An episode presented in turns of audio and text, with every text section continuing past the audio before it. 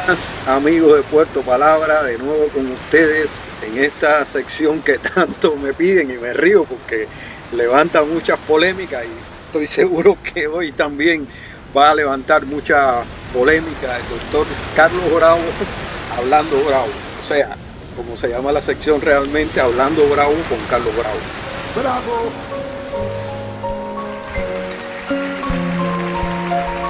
Permíteme aplaudir. Muy buenas, Carlos, bienvenido de nuevo. Y bueno, ¿cómo estás? Muchas gracias nuevamente por este espacio Hablando Bravo. Y que, bueno, tú dices que es polémico. Bueno, esa es la idea, ¿no? La polémica siempre es buena, siempre que se mantenga con respeto eh, hacia todos los que intervienen en la misma. Pues por aquí muy bien y tú me dirás qué hacemos. Primero quiero hacer una anécdota que tiene que ver con esto. Yo recuerdo que un día 19 de septiembre del año 2004 yo llegué a Bolivia, me esperabas tú en el aeropuerto Virubiru, en Santa Cruz de la Sierra, y tu recibimiento fue con estas palabras. Bienvenido al primer día de tu nueva vida. Fue mi primer viaje a, a Bolivia y al exterior, que todos los días, te lo agradezco, pero más que eso, hoy quiero hablar, te propongo, por un artículo que leí tuyo, que me hables de tu primera salida de Cuba. Bueno, pues muy bien, gracias por el agradecimiento. Sí, recuerdo aquella noche ahí en el aeropuerto de Virubiru donde te dije, bienvenido a tu primer día de tu nueva vida. Y así ha sido, así, así es y así seguirá siendo. Y así he recibido también a otros cubanos más que también le he dicho exactamente lo mismo, tu nueva vida. Bueno, pues mi primera salida a Cuba fue también a Bolivia, igual que la tuya. Lo único que la mía fue el 14 de junio de 1989. Ese es un día célebre en Cuba porque es el aniversario de dos figuras históricas, el, el cumpleaños, ¿no? Aniversario de dos figuras históricas. Salir de Cuba, o sea, viajar al exterior, era algo, bueno, rarísimo, ¿no? Eh, solamente era para la gente eh, del gobierno y algún que otro mortal como yo que no pertenecía a la esfera del gobierno, pero que por casualidad fue eh, designado, y vamos a poner esta palabra entre comillas, para venir o para viajar a un encuentro, al, segundo encuentro internacional de video que se celebró en la ciudad de Cochabamba. Pero bueno, más allá, porque no vamos a hablar de, del encuentro, bueno, no, no vamos a hablar del encuentro porque no viene al caso, sino de la, de la salida. Tú sabes que en Cuba siempre, y todavía eso prácticamente se mantiene, había un hermetismo con respecto al exterior, ¿no? Parece ser que en el exterior todo era malo, todo era un mundo al revés y en Cuba era el mundo perfecto y así, por supuesto, siempre nos lo creímos. Además, la creencia que, teníamos los cubanos, al menos yo la tenía y la tenían muchos de otros de mis amigos, es que en el exterior eh, se te iban a acercar personas que eran enemigas de la revolución cubana, enemigos tuyos, personas que te querían lavar el cerebro, personas que además te podían hacer hasta daño, y esa era toda la nebulosa con la que uno viajaba. Pero yo te voy a agregar además algo, algunos elementos más que no incluí en mi comentario, pero sí lo incluyo aquí. Y es que eh, anteriormente a mi llegada en Cochabamba hubo tres cubanos que fueron a la Feria Internacional del Libro que se celebra en Cochabamba y que estos cubanos, los, según dicen, los acusaron de tráfico de drogas, etcétera, y bueno, ellos salieron eh, del país, pero después se verificó que no, que era totalmente falso,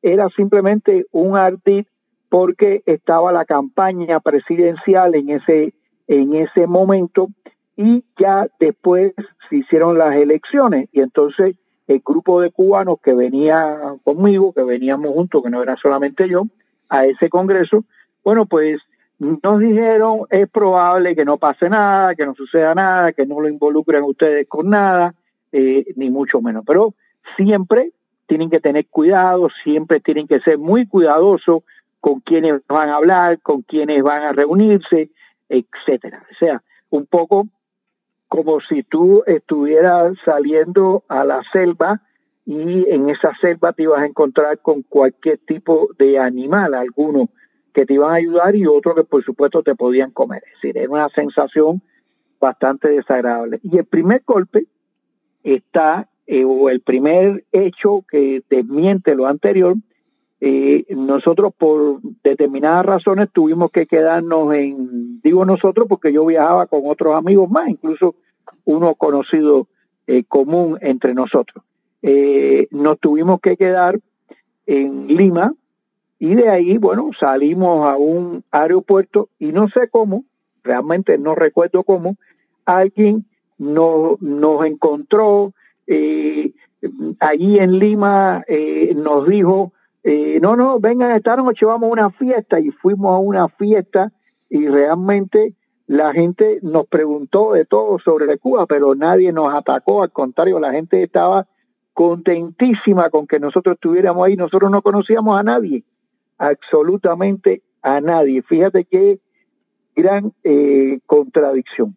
Y al día siguiente, el 15 de junio, anota esa fecha, cuando yo, eh, cuando viajamos con los otros dos amigos hacia Cochabamba, en, un periódico, en el periódico creo que Los Tiempos, que todavía sigue existiendo ese periódico, eh, había una nota en una página por ahí atrás perdida donde decía, arrestan en Cuba al general Ochoa acusado de narcotráfico. Bueno, evidentemente lo primero que le digo a, a mis amigos, digo, mira que la prensa capitalista dice mentiras de Cuba.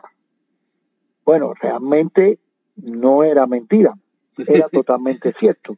Entonces ya uno se da cuenta que no es la mentira eh, que te dicen, sino que al contrario es la, es la realidad de lo que está pasando y que la prensa lo que publica es lo que sucede en el país. Entonces esas fueron mis, mis primeras impresiones, ¿no? En Lima, después el vuelo, cuando llegamos a Cochabamba, y es algo que también escribo en el artículo, eh, mm, los boletos cuando aquellos eran boletos hechos a mano, no, no había internet, eran los boletos hechos a mano, y eh, cuando llegamos allí, el otro, los, con los otros dos cubanos, una señora eh, nos dice, ah, ustedes son cubanos, sí, sí, y a voz en cuello dice, eh, fulana, ven acá, que aquí hay unos cubanos, y nosotros con tremendo miedo, y no, aquello fue realmente, esas personas nos trataron, y todavía yo mantengo relaciones con algunas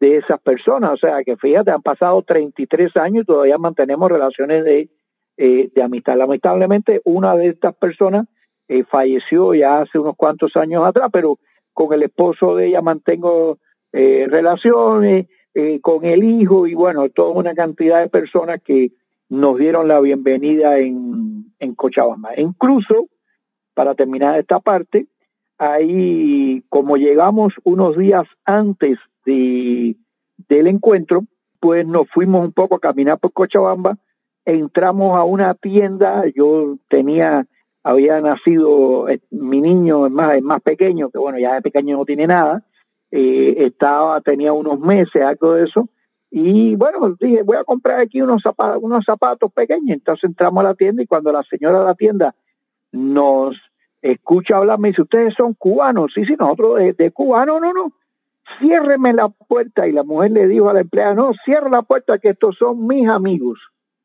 Entonces nosotros nos quedamos, pero sorprendidos, es decir, nunca nos encontramos con un enemigo, jamás nos encontramos con alguien que, que nos acusara de algo, no, no, al contrario, todo el mundo era una felicidad enorme de conocer a un cubano. Entonces, un poco como yo escribo en mi artículo, bueno, esa luz roja se desapareció. Es muy curioso esto, porque en, el organismo, vamos a decirle el organismo, como dijeron para vender las entradas a Pablo Milanés, en el organismo que tú trabajabas en ese momento, que era educación, ¿no? Cómo eran las cosas, pero había otros ministerios, para no decir organismo, otros ministerios, donde eh, te daban un curso de cómo tenías que comportarte. Te, te, tenía gente por lo menos tres días diciéndote cómo era la cosa. No sé si con ustedes fue así o, y también, bueno, te daban una ropa, ¿te acuerdas? Una muda de ropa que había que ir a buscar a no sé dónde a comprar para, y todo el mundo iba vestido igual en, ese tiempo. Pero realmente era así. Bueno, en mi, en mi caso no, que yo sepa, no hubo ningún curso, pero sí no podíamos salir si no nos reuníamos con el ministro de Educación, que en aquel momento era Fernández.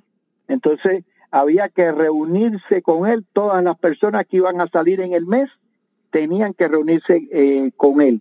Nada, era simplemente para preguntarte qué te ibas a hacer y una otra información. A esa hora yo empecé a buscar libros para informarme de Bolivia, porque bueno, de Bolivia lo que todo el mundo conoce en Cuba es que el lugar donde murió el Che, la guerrilla del Che y, y demás. Y entonces eso era lo único que uno conocía de Bolivia, pero de ahí para allá nada más. Entonces, por eso yo estoy, bueno, muy agradecido a todas estas personas que en aquel momento me recibieron con tanta, no solamente a mí, sino a los, otros colegas también, con, con tanta jovialidad que, bueno, uno decía, no, espérate, no es como me dicen en Cuba, no es como, como te, te hacen pensar, ¿no? Porque hasta cierto momento tú sales eh, con temor, ¿no? De qué te pueden eh, decir, ¿no? Entonces, bueno, por supuesto, uno se convence que no, que, ese mundo es diferente por completo. Pero yo que viajé prácticamente de forma independiente, yo también iba temeroso. Yo también iba temeroso, yo, iba con muchas ideas y, incluso a veces hablaba bajito y cuando me refería a cosas era tenía tenía ese temor. Y yo creo que todavía 17 años después de eso eh, muchas personas eh, que viajan viajan así porque yo los veo que incluso llegan aquí o llegan a eh, en la misma Bolivia cuando vivía allá, llegaban a Bolivia y, y, tenían como un miedo y temeroso y sospechando de todo el mundo. Y verdaderamente cuando uno llega, uno es bien recibido. A mí, a mí, no, a mí no, nunca la CIA me ha tratado de contactar para pagarme, ni nada de eso, ni que no sé quién la habrá pagado, ¿no? Pero realmente no es así y es todo eso que, que nos metían en ahí en nuestra mente y, y, que lamentablemente poco ha cambiado. Sí, lo que pasa es que bueno se creaba eso Cuba y los enemigos de Cuba y los enemigos de Cuba, entonces eh, y, y, todavía eso sigue diciendo, ¿no? Ahora tú ves eh, precisamente con la entrada de Internet en Cuba, la gente se expresa libremente. Entonces, esos son enemigos de Cuba y son pagados por Estados Unidos. Yo diría, bueno, si tanta gente es pagada por Estados Unidos, en Cuba no habría necesidad ni de trabajar siquiera, porque la gente estaría llena de dólares. Pero no es así, eso es mentira. Entonces, exactamente igual. Aquí a mí jamás nadie se me acercó diciendo que si quería trabajar para CIA o para tal lugar. No, no, jamás, jamás, jamás, jamás. Nadie me preguntó absolutamente nada de eso, nadie, nadie, nadie. Entonces, yo digo, bueno, es bastante duro que uno tenga a la hora de salir al exterior ese, esa conciencia de que te vas a encontrar con un conjunto grande de enemigos, es decir, en vez de verlo todo al revés, de encontrarte con un grupo de amigos, de contar las historias de Cuba, de contar todo lo que tú quieras contar. Y, y, al contrario, yo a mis 33 años que llevo viviendo en Bolivia o que vengo, que llego viniendo a Bolivia, no solamente viviendo, eh, realmente nunca me he encontrado con nadie así que te quiera eh, tratar mal. O sea, al, contrario, es que esa mentalidad, por suerte, pero yo diría que sí, que ha ido eh, ya desapareciendo porque cede, ¿no? Ante eh, la realidad y lo que la gente ve a diario, ¿no? Entonces, eh, eso por supuesto es eh, totalmente diferente. Bueno, Carlos, muy interesante tu artículo, muy interesante esta participación tuya, que creo que esto va a soltar un poco a, a algunos amistades cubanos que, que escuchan este programa para ver si también nos cuentan cómo fue su primer viaje a Cuba con relación de lo, de, lo que le decían y lo que hay. Así que Carlos, bueno, muchas gracias por tu participación, por este espacio que es tuyo, pero pronto que vuelvas con otra de, de, tu, de tus artículos. Sí, el, El próximo, que ya lo voy a publicar en estos días, es sobre esos extremos que hemos eh, hablado, esos, esos extremos que en Cuba siempre eh, se han creado desde prohibición de músicos, de músicos, eh, hasta los extremos de que no podías hablar ni escribirte con un extranjero. Es decir, todos esos extremos radicales que lejos de favorecer lo que hacen es hacer daño totalmente. De eso vamos a hablar próximamente y bueno, te agradezco por este contacto. Muchas gracias Carlos y bueno, ya nos quedamos con el deseo de volver a escucharte, espero que sea pronto porque siempre llegas con tus intervenciones polémicas, esclarecedoras, pero que ante todo son muy sinceras y nos muestran una, una realidad que a veces no es la mejor, pero es la realidad. Y a ustedes, amigos de Puerto Palabra, como siempre les estoy deseando muchos éxitos y un gran abrazo.